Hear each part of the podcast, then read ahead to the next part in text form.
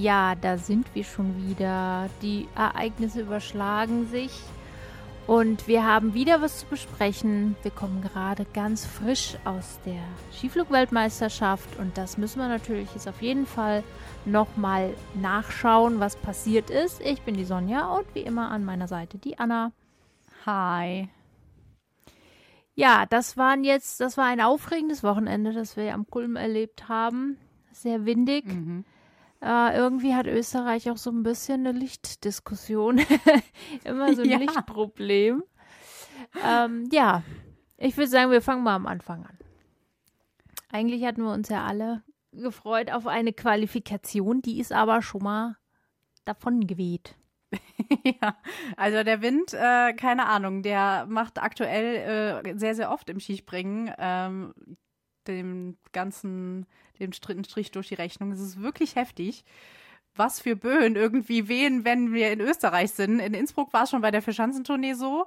Ähm, mhm. in, am Kulm ist es genau das Gleiche. Ähm, wenn wir in Österreich sind, dann ist der Wind nicht weit weg. Da ist der Wind nicht weit weg, da hast du recht. Ja, gut. Also es war tatsächlich so, die Quali ist äh, geplatzt. Es war einfach zu windig. Ja. Naja, Gut, also sind wir frisch gestartet am Freitag in den ersten der beiden Tage, also den Durchgang 1 und 2 und Samstag stand dann 3 und 4 auf dem Plan. Also mit vier Durchgängen wird der Weltmeister entschieden, anders als das beim normalen Springen der Fall ist. Finde ich eigentlich mhm. ein ganz gutes System, weil es natürlich die Sache ein bisschen besser abbildet insgesamt. Ne? Ja, wenn einer am ersten Tag vielleicht nicht so einen guten Tag hatte, kann er es im zweiten, am zweiten Tag vielleicht nochmal irgendwie rausreißen oder vielleicht auch mal ein Sprung nur dabei ist, der ein bisschen schlechter ist, macht es halt vier Sprünge letztendlich aus.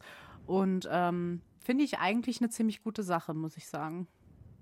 Ja, finde ich auch gerade, wenn es so ähm, windig ist oder wenn es, meine Skifliegen ist ja nochmal mehr sensibel, noch sensibler, was eben diese äußeren Einflüsse angeht. Und das haben wir da auch gesehen. Also äh, es hat sich alles ein bisschen hingezogen, weil es eben durchaus auch wieder ähm, viel Seitenwind auch rein reingepustet ist in die ganze Geschichte.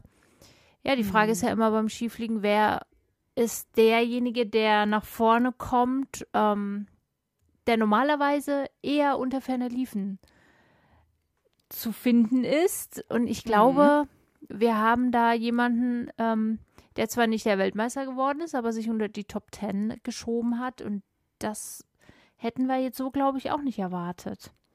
Nee, dass wir die Fahne nochmal unter den Top Ten sehen. Ja. nicht so wirklich. Und das macht uns umso glücklicher, wirklich, äh, dass genau. wir das noch genau. erleben dürfen in unseren alten Jahren. Genau, wir sprechen natürlich über Nico Kütesau, den Finnen. Mhm der äh, ein sehr stabiles Wochenende abgeliefert hat, muss man wirklich ja. sagen. Der hat sich nicht lumpen lassen. Ähm, Im ersten Durchgang 232 Meter. Jawohl, den, die musst du ja. auch erstmal springen. Auch im ja. zweiten Durchgang 218,5 Meter richtig gut abgeliefert. Ähm, ja, also ich hoffe, auch das wird in Finnland positiv aufgenommen, weil das war wirklich starke Leistung. Ja, auf jeden Fall. Und das gibt noch mal ein bisschen Lichtblick, ähm, dass halt auch jemand so konkurrenzfähig ist, dass er sogar beim Skifliegen mithalten kann und auch beim, im dritten Durchgang dann über 200 Meter springt. Ich meine, das hat an dem Wochenende nicht jeder geschafft, ähm, so oft über die 200 Meter zu springen. Da kann er sehr, sehr stolz drauf sein. Ja. Zum, zum, wenn man nämlich äh, sich anschaut, ein Ryoyo Kobayashi, der Neunter geworden ist, ist im zweiten Durchgang nur 196,5 Meter gesprungen. Und ähm, dann doch besser zu springen als ein Ryoyo Kobayashi, dann kann sich ein Nico Kytosau wirklich, wirklich, wirklich auf die Schulter klopfen. Ja, auf jeden Fall. Ja, es gab auch noch ein paar andere, die wirklich gut abgeliefert haben. Ted France zum Beispiel, 218,5 Meter. Das fand ich auch echt beeindruckend. Mhm. Also das ist halt immer wieder schön zu sehen, ne? wenn dann auch mal andere so ein bisschen weiter vorne dabei sein können. Ganz vorne hat sich's, ja, gab es jetzt nicht so viele Veränderungen. Ähm, ja, wie soll man sagen? Also wir war, es war natürlich stand alles unter der, unter dem Stern, dass unser lieber Lanischek natürlich gefehlt hat. Mhm. Aber wir haben einen slowenischen Kollegen, der ja ihn ersetzt hat, sage ich mal. Und ja. ähm, auch das war natürlich ein Stück weit zu erwarten. Timmy Seitz ist einfach wirklich ein, ein hervorragender Skiflieger. Und das hat man eben auch einfach wieder gesehen. Und ich mag den auch einfach so gerne, ne? Ja, ist so, auf jeden Fall. Genauso wie Lovrokos auf Platz 5 nach dem, äh, nach dem ersten Tag. Ähm, trotz dass Anselanischek nicht dabei war, der wirklich der Favorit eigentlich im slowenischen Team ist, sieht man einfach, dass Slowenien die Skiflugnation schlechthin ist und auch wenn einer ausfällt, die anderen nicht weit weg sind und ihn auffangen können. Das ist einfach die Stärke dieses, dieses Teams. Ja, ganz klar. Ich, ich frage mich so ein bisschen, was hätte, was wäre gewesen, wenn Angela Nisek dabei gewesen wäre. Aber nun, er mhm. war jetzt leider nicht dabei. Es ist natürlich super ärgerlich, dass er jetzt wirklich so kurz vorher noch sich verletzt hat bei einem Training. Ja. Ja. Naja. Ja. Das ist sehr ärgerlich. Pech. Gerade dann vom Ski, vor der Skiflug-WM. Ich meine, ja, die findet alle zwei Jahre statt, aber die findet halt alle zwei Jahre statt. Muss man halt mhm. halt auch einfach sagen. Ne? Die nächste ist jetzt halt noch mal erst in zwei Jahren. Man weiß ja auch nicht, in welcher Form man in zwei Jahren ist. Das ist ja beim Skispringen einfach sehr, sehr sensibel, was, was das angeht. Ja. Schade, schade, schade. Nun ja, ähm, Johann André Vorfang der ist nach dem, also pff, nach dem ersten Tag direkt auf Bronze, auf dem Bronzeplatz zu sein. Ich glaube, damit hätte auch niemand gerechnet, dass er so weit vorne ist. Aber er hat auch wirklich zwei überragende Sprünge, Sprünge gezeigt mit 219,5 und 220. Äh, ja, wie Phoenix aus der Asche ist er auf einmal emporgestiegen und ist auf Platz 3 gelandet. Das ist echt der Wahnsinn und hat er sich echt verdient. Also er war wirklich stabil. Ja, ja, es ist halt auch Norweger, ne? Auch die können fliegen und das, das merkt man dann eben auch ganz deutlich. Wen es ja. leider voll verrissen hat und der nicht im zweiten Durchgang dann auch war und den wir aber eigentlich sehr, sehr weit vorne gesehen haben, war Manuel Fettner. Ja. Das war ein kompletter Schuss in den Ofen.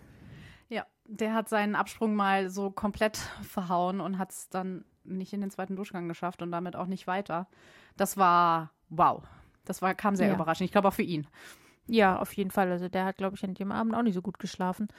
Äh, nee. Ist natürlich super ärgerlich, weil auch Manuel Fettner ist ein hervorragender Skiflieger und äh, ja, da kamen mehrere Dinge zusammen. Ich glaube, irgendwie ja. zu viel Wollen in Kombination mit schwierigen Bedingungen und dann bist du halt auch schnell mal weg vom Fenster, ne? Ja, das geht ganz, ganz schnell. Das ja, auf jeden Fall. Ein bisschen so ist es leider auch aus deutscher Sicht äh, gelaufen. Ähm, mhm. Ja, Gerade Karl Geiger hat ein bisschen betrüppelt aus der Wäsche geguckt am ersten Tag. Kann ich auch verstehen. Wenn man zuerst 213 Meter springt im ersten Durchgang und dann auf Platz 11 landet nach dem ersten Durchgang und dann mhm. an, im zweiten dann nur noch 180 Meter springt und dann plötzlich auf dem äh, 20. Platz landet, also ähm, zehn, fast, nee, neun Plätze verliert, boah, das ist halt, ich glaube, da hat er sich äh, ich glaube, er hat gedacht, er hätte den Dreh raus. Dann sind halt schwere Bedingungen und seine Form ist noch nicht da, wo sie sein soll, beziehungsweise nicht so beständig, wie sie sein soll. Und dann zerreißt sich halt. Dann passiert es halt, dass du dann nur noch 180 Meter springst, was halt dann wieder einen Dämpfer reinbringt. Ja, es waren halt auch wirklich nicht so einfache Bedingungen. Ne? Und da ja. ist man natürlich dann wahnsinnig anfällig. Man hat aber auch gesehen, dass wir jetzt zumindest, was das Schiefling angeht, nicht unbedingt einen dabei haben, der jetzt über alles drüber steht, sondern ja. es war schon ein harter Fight. Äh, nach dem ersten Tag hat Timmy Seitz am Ende geführt vor Stefan Kraft und äh, Johann André Vorfang. Andreas Wellinger auf Platz 4 tapfer sich dran gehalten. Mhm. Aber auch natürlich wirklich verdient, weil Andreas Wellinger einfach in einer sehr, sehr stabilen ähm, Position und, und Konstitution gerade ist. Das ist schon, das kann man nicht anders sagen. Löwe Kost, der sich wirklich auch mausert. Ich hoffe, der kann das auch in die nächste Saison mit reinretten. Mhm, auf jeden Fall, hofft man echt. Und dann ja. sehr, sehr überraschend auf Platz 6. also, ja. ich weiß nicht, wo das plötzlich herkommt, aber Piotr Jüle aus Polen ist Sechster geworden nach dem ersten Tag die Polen irgendwie sich so ein bisschen rehabilitiert, weil Alex Alexander Snichtschol auf Platz 9. Ähm, keine Ahnung, wo das letztendlich herkommt. Und dann David Kubacki als nächster auf Platz 18. Ähm, muss man ja sagen, auch wenn es sich komisch anhört, aber das ist kein schlechtes Teamergebnis für Polen. So gesehen jetzt erstmal nicht. Also zumindest jetzt aus, aus von, ja, von der Warte aus, In der aktuellen. die sie dieses Jahr haben. Genau. Ja. Ja, genau. Äh, natürlich ist man das anders gewohnt. Natürlich ist das Ja. nicht das beste Ergebnis, aber gerade in der jetzigen Situation ist das wirklich ein richtig gutes Ergebnis und mm, ist so ein kleiner Aufwärtstrend bei den Polen zu sehen. Ja, mal gucken, wie es weitergeht. Dann in, wenn wir, gut, Willingen ist ja eine sehr, sehr große Schanze, da kann das sich ja vielleicht ähnlich auswirken. Was natürlich wirklich schwierig ist, und das sieht man auch, finde ich, ähm, beim deutschen Team, aber beim polnischen Team haut halt auch richtig rein, ja. Ähm, Kamils doch nicht dabei gewesen. Ähm, wir hatten, mussten leider auf Philipp Raimund verzichten. Das liegt natürlich halt auch daran, dass man das, die, die Änderungen für die Startplätze, das, das spürt Ja. man jetzt eben, ja. Man, wir haben nicht mehr so viele Startplätze und jetzt muss man halt gucken, wo man es irgendwie, ähm, wie man das Ganze zusammendampft. Wobei ich jetzt gar nicht sicher bin, ob das beim Skifliegen früher auch so war. Mhm. Bei der WM hast du immer nur vier Startplätze. Ah, okay. Der fünfte ja. kommt mit als, als Ersatzmann und kann eingesetzt werden, aber ähm, bei einer WM, bei einer Nor nordischen Ski-WM, da hast du vielleicht als fünfter Mann oder fünfter und sechster, ich glaube, da kommen sogar sechs ähm, Leute mit, aber dann hast du immer noch mal die Chance, entweder auf der großen oder kleinen Schanze antreten zu können, aber wenn halt eine Skiflug-WM nur an einem Wochenende ist, da hast du als fünfter Mann eigentlich kaum Chancen, dich dann noch zu beweisen Ja. und gegebenenfalls im Teamspringen dann mitmachen zu können. Ja, es ist, ist eigentlich fast nur noch der Ersatzmann für eventuelle Verletzungen halt, ne? Genau. Ja, das stimmt. Du kannst dich eigentlich nicht, nicht wirklich reinschieben noch irgendwo.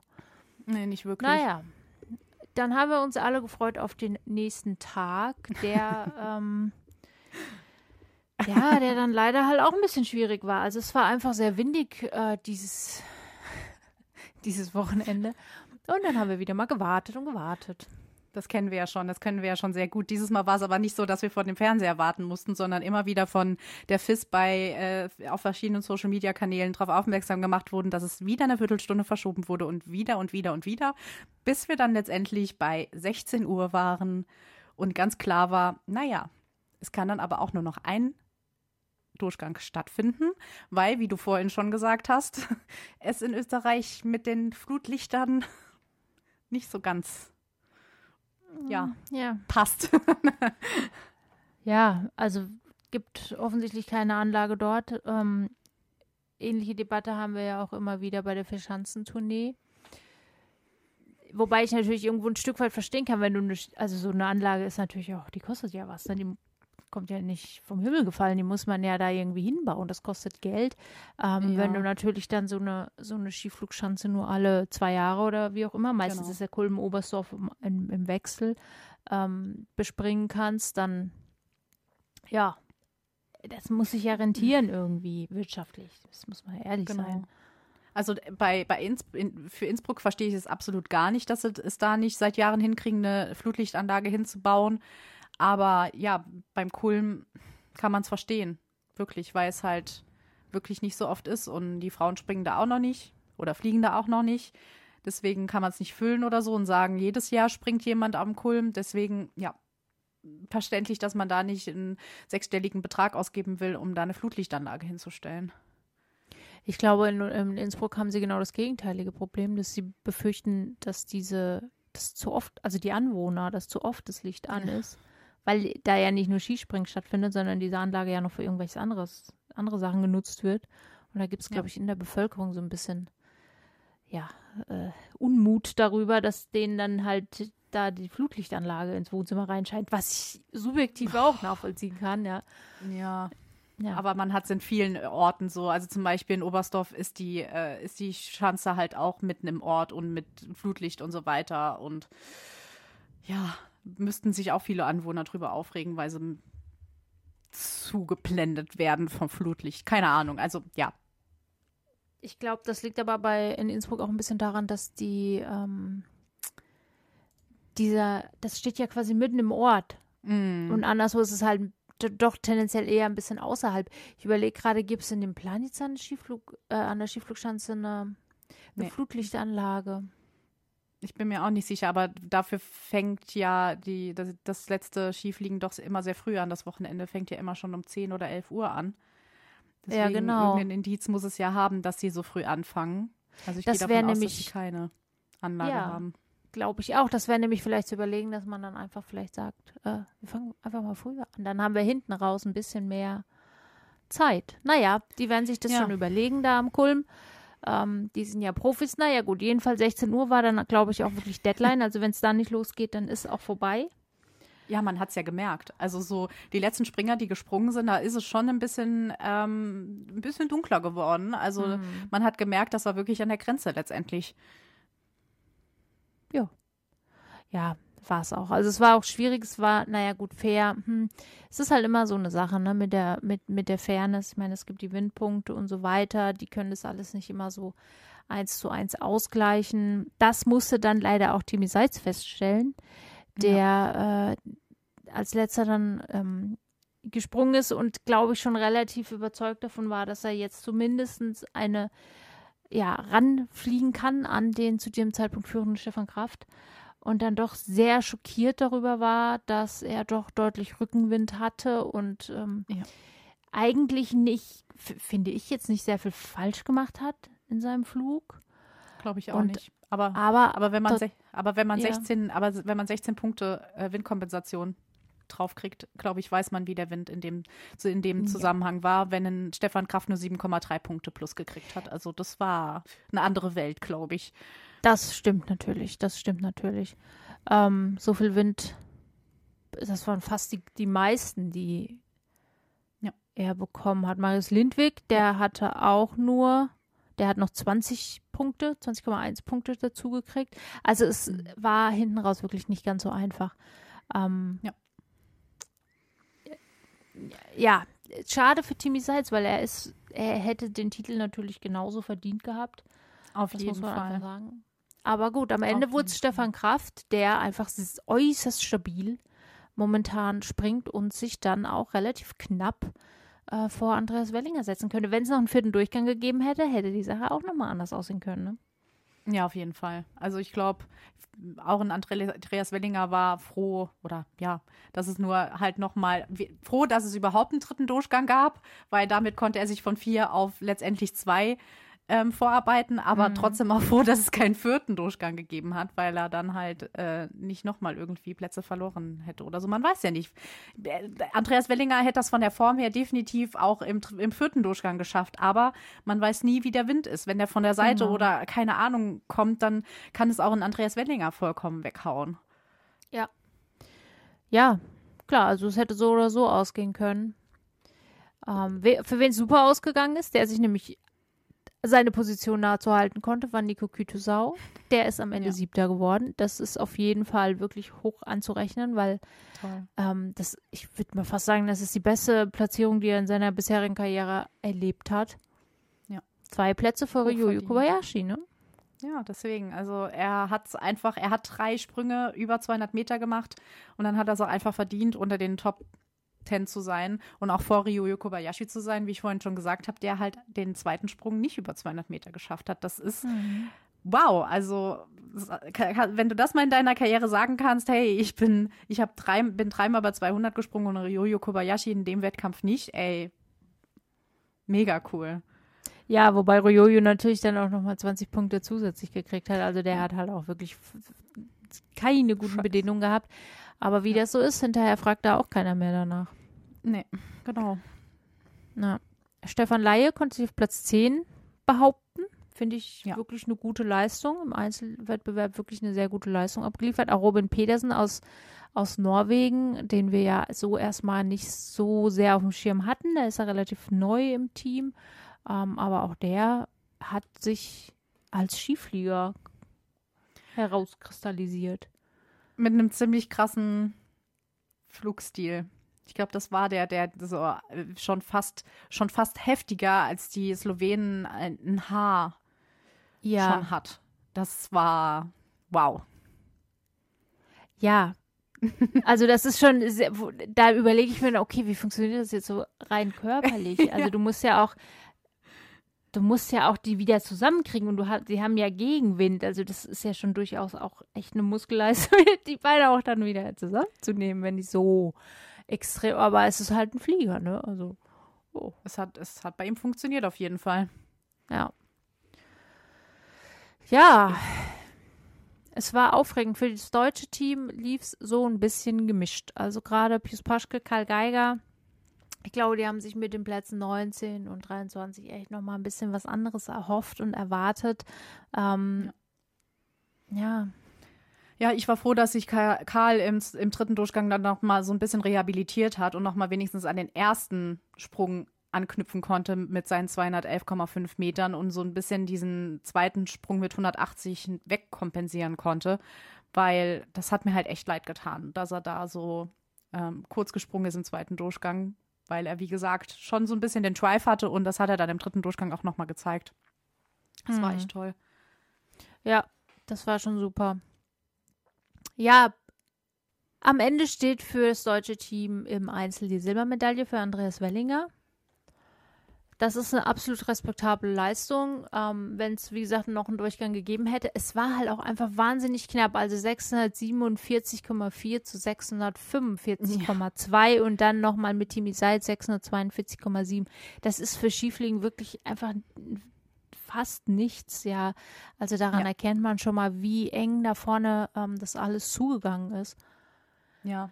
Und das, das, das zeichnet sich ja schon die ganze Saison ab. Klar, ein äh, Stefan Kraft, der wirklich unglaublich gut ist, aber trotzdem ähm, kann es auch mal sein, dass jemand anderes vorne ist. Es ist wirklich, wirklich knapp vorne und keiner ist der überragend Gute, der ständig gewinnt. Es ist mal ein Kobayashi, es ist mal ein Wellinger, es ist mal ein Kraft und so weiter. Und das hat sich auch in der Skiflug-WM gezeigt, dass es wirklich ausgeglichen ist da vorne. Und so macht es ja auch Spaß, muss man sagen, ne? wenn die ja. Spannung wenigstens da ist.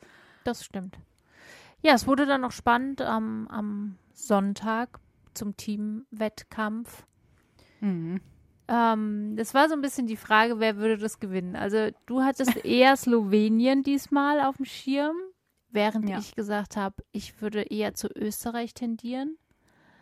Ähm, Ach, ja, es war super schwer, einfach weil man nicht genau, also bei Slowenien war eigentlich klar, dass alle vier ziemlich, also alle vier, von, von wem rede ich, von Lovrokos, Peter Priots, Dom, Domen Priots und Timi Seitz, dass sie sehr, sehr ausgeglichen sind. So, ne, von ihrer Form her. Mhm. Aber bei Österreich, da waren äh, Michael Heiböck, Manuel Fettner, Jan Hörl und Stefan Kraft. Gerade weil Fettner diesen Sprung verhauen hat im ersten Durchgang am Freitag, wusste man nicht, was, was ist los? Also wie, wie, wie kann er das im Teamwettkampf, kann er das aus, also kann er das ausblenden und einfach sein Ding machen oder so? Also man hatte da so ein bisschen so eine, so eine kleine Unsicherheit. Keine ja. Ahnung.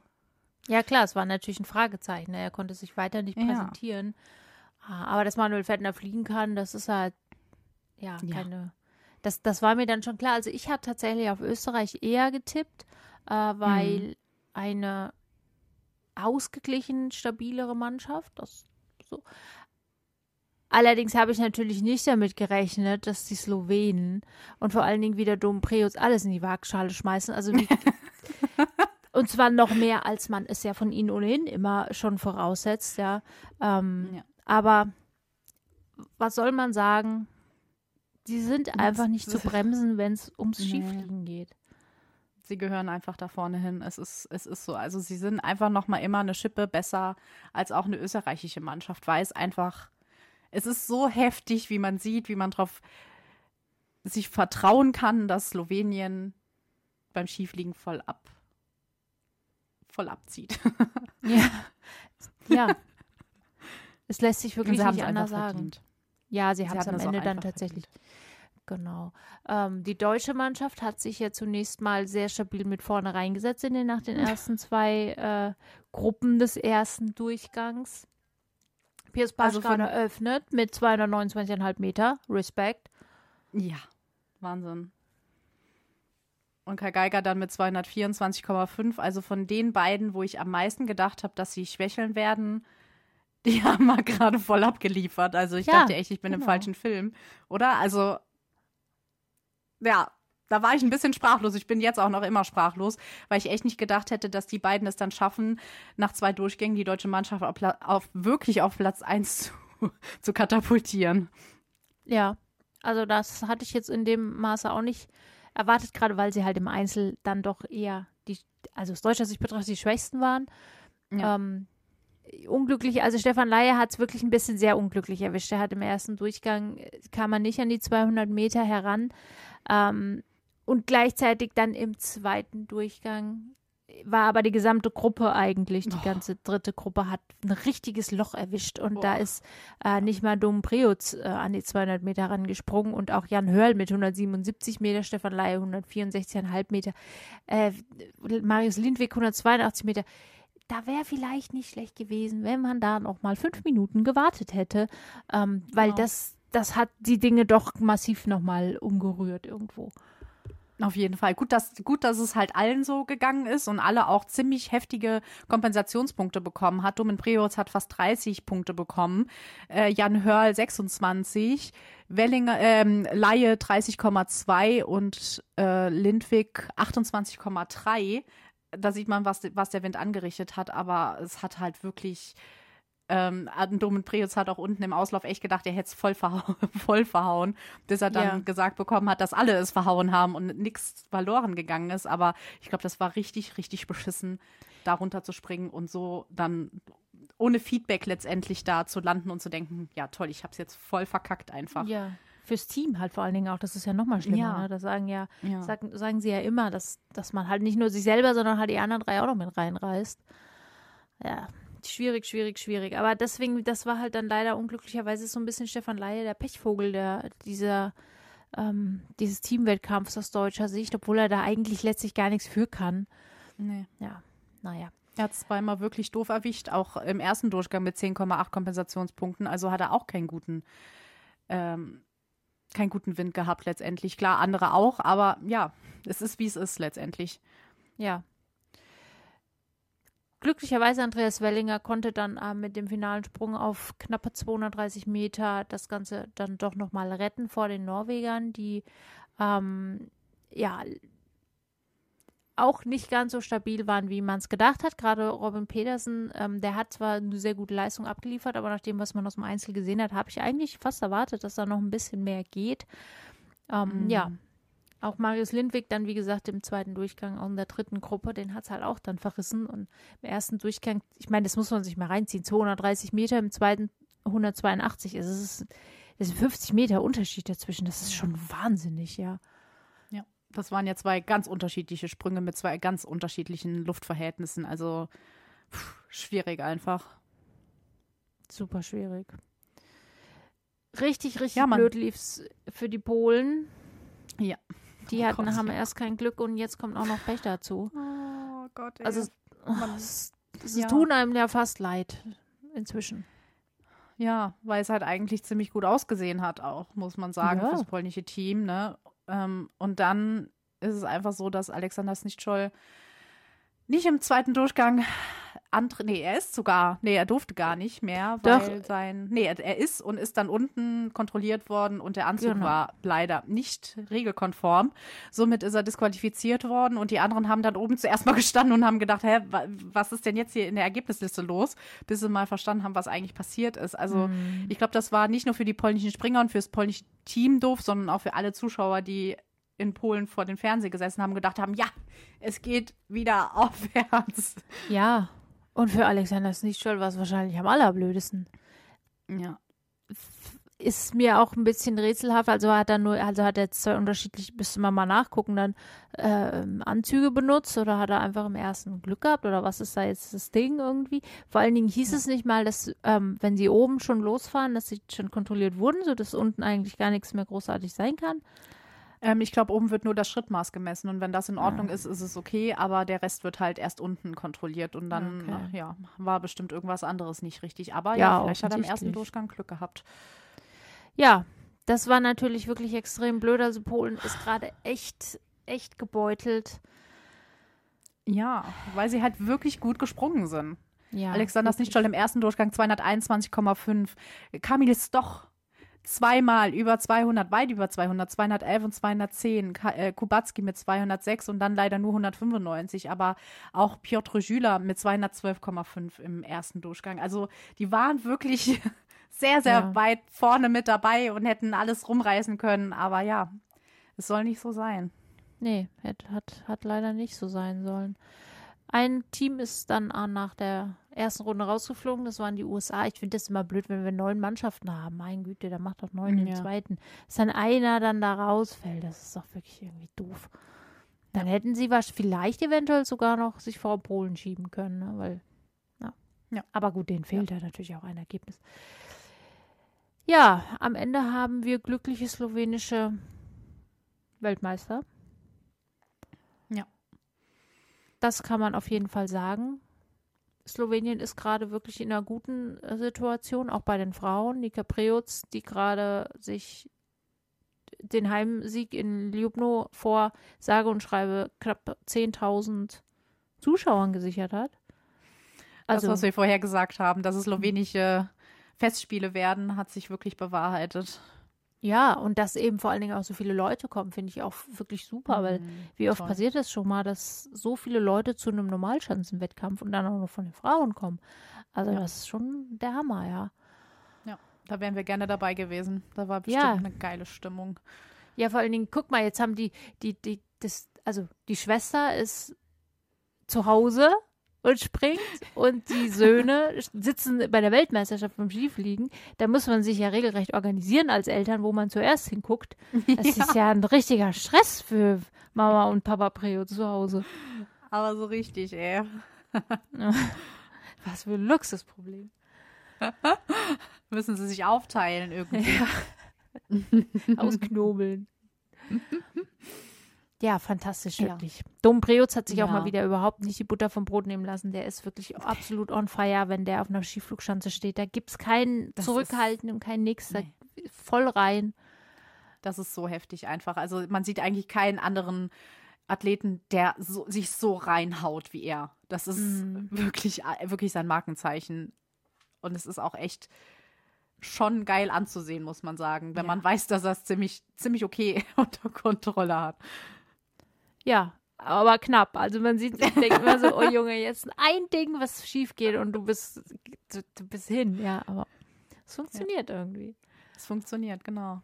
Ja. ja, also die Slowenen sind sehr, sehr glücklich. Ich glaube auch äh, Österreich ist sehr, sehr glücklich und vor allem Deutschland auf Platz drei sind, glaube ich, am glücklichsten, weil ich glaube nicht, dass sie unbedingt mit einer Medaille gerechnet. Klar, ja, gerechnet, man rechnet immer mit einer Medaille, aber ähm, es war letztendlich doch sehr, sehr knapp zusammen mit Norwegen irgendwie am Anfang. Jetzt letztendlich war es nicht mehr so knapp, aber ob man wirklich unter die Top 3 kommt, ich glaube, das war nicht so ganz in Stein gemeißelt. Und deswegen umso schöner, mhm. dass sie es geschafft haben. Ja, also sie können mit zwei Medaillen gehen sie nach Hause. Ja. Das ist schon, das ist schon gut, auf jeden Fall. Also einmal ja. Silber, einmal Bronze. Ich glaube, zu Gold hat es vielleicht wirklich nicht unbedingt gereicht. Also auch mit einem mhm. vierten Tag äh, oder mit einem vierten Durchgang im Einzel hätte hätte sich Andreas Wellinger wahrscheinlich, wenn es normal gelaufen wäre, auch nicht mehr irgendwo an Kraft oder Seits vorbeischieben können. Mhm. Das ist schon ja. gut. Mhm, genau. Vor allen Dingen, dass sich Paschke und Geiger halt jetzt wieder so ein bisschen berappelt haben. Ne? Das, waren, das waren ja nun ja. mal die beiden, die jetzt zuletzt so ein bisschen ihre Schwierigkeiten hatten. Und ich glaube, das ähm, ist ein gutes Zeichen dafür, dass wir jetzt nach Willingen gehen als nächstes. Ja. Und dort ja auch auf einer sehr großen Schanze dann vor heimischem Publikum springen können. Ja. Ja. Das wird, da müssen sie sich nicht allzu viel akklimatisieren von einer so großen Skiflugschanze auf eine Normalschanze wieder. Also es ist schön, wenn es dann im Programm so weitergeht. Und dann halt auch nochmal vor heimischem Publikum in Willingen, was immer sehr, sehr spektakulär ist im Hexenkessel von Willingen. Also es wird, glaube ich, ein sehr, sehr geiles Wochenende. Hm. Das denke ich auch. Und danach Und nicht nur die Männer ja sind da. Die Frauen sind auch da, ne? Diese Frauen sind auch da. Ja, super. Das wird ja. wieder super werden. Ja. Und danach, da freue ich mich auch schon drauf, gehen wir nach Lake Placid, nach Amerika. Mal gucken, wie da die mhm. Stimmung so ist. Cool, dass das sie das dieses Jahr nochmal gemacht haben, muss ich ja. sagen. Ich hätte nicht, ich hätte ehrlich gesagt nicht damit gerechnet, aber ich glaube, letztes Jahr hat, war sehr, sehr cool und erfolgreich, ähm, dass sie wirklich gesagt haben, hey, komm, jetzt geht's weiter. Und es ist cool, dass sie es wirklich nochmal in den Kalender reingemacht haben. Ja, wirklich fantastisch. Und da gibt es natürlich dann auch nochmal ein super Team. Ja, ja, cool. Und vor allem schön, weil die Amerikaner aktuell ja doch, also Eric Belshaw zum Beispiel, ja wirklich in einer ziemlich guten Form ist und dann zu Hause springen zu dürfen, das ist bestimmt auch nochmal ein ganz, ganz tolles Ereignis für ihn. Äh, hoffentlich. Also, Ja. Also das sicherlich, ne? Auch Tate France, glaube ich, die werden sich da Mhm. ähm, gut präsentieren können und man gönnt's denen auch wirklich, weil die haben einfach sich ganz schön hingemausert zu dem, was sie jetzt momentan auch leisten können und ähm, die Unterstützung, die sie da bekommen durch die Norweger, das ist schon, Ja. das, Das zahlt sich aus, das sieht man jetzt schon. Ja, auch wenn es für die Norweger nicht so gut läuft, aber für die Amerikaner, für ihre Verhältnisse ist es wirklich, wirklich gut. Und ich habe selbst noch gedacht, ähm, schön, dass es solche Partnerschaften wirklich gibt und äh, jetzt auch einfach zeigt, dass sie Früchte tragen, auch einfach. Also Ja, es funktioniert wirklich. ja, das funktioniert super. Und das müsste es vielleicht auch öfter mal geben, weil ich finde, Ja. dass diese Vielfalt ähm, einfach nur positiv für alle ist. Auf jeden Fall. Nun denn, ich würde Ja. sagen, jetzt äh, nutzen wir die paar Tage Verschnaufpause mal. ja. Und Nach dann, so vielen ereignisreichen Tagen Ja, von der genau. Fischhansentournee über die Polentour bis hin zur Skiflug-WM hatten wir jetzt echt mal genug Highlights. Jetzt können wir mal ein bisschen entspannen. Genau, jetzt kommen wir alle mal wieder runter und ja, dann würde ich sagen, hören wir uns bald wieder. Genau. Und jetzt wünschen wir euch noch eine schöne Zeit. Bis bald. Bis bald. Ciao. Tschüss. Wie baut man eine harmonische Beziehung zu seinem Hund auf? Puh, gar nicht so leicht. Und deshalb frage ich nach, wie es anderen Hundeeltern gelingt, beziehungsweise wie die daran arbeiten. Bei Iswas Dog reden wir dann drüber. Alle 14 Tage neu mit mir, Malte Asmus und unserer Expertin für eine harmonische Mensch-Hund-Beziehung, Melanie Lippisch. Ist was, Dog?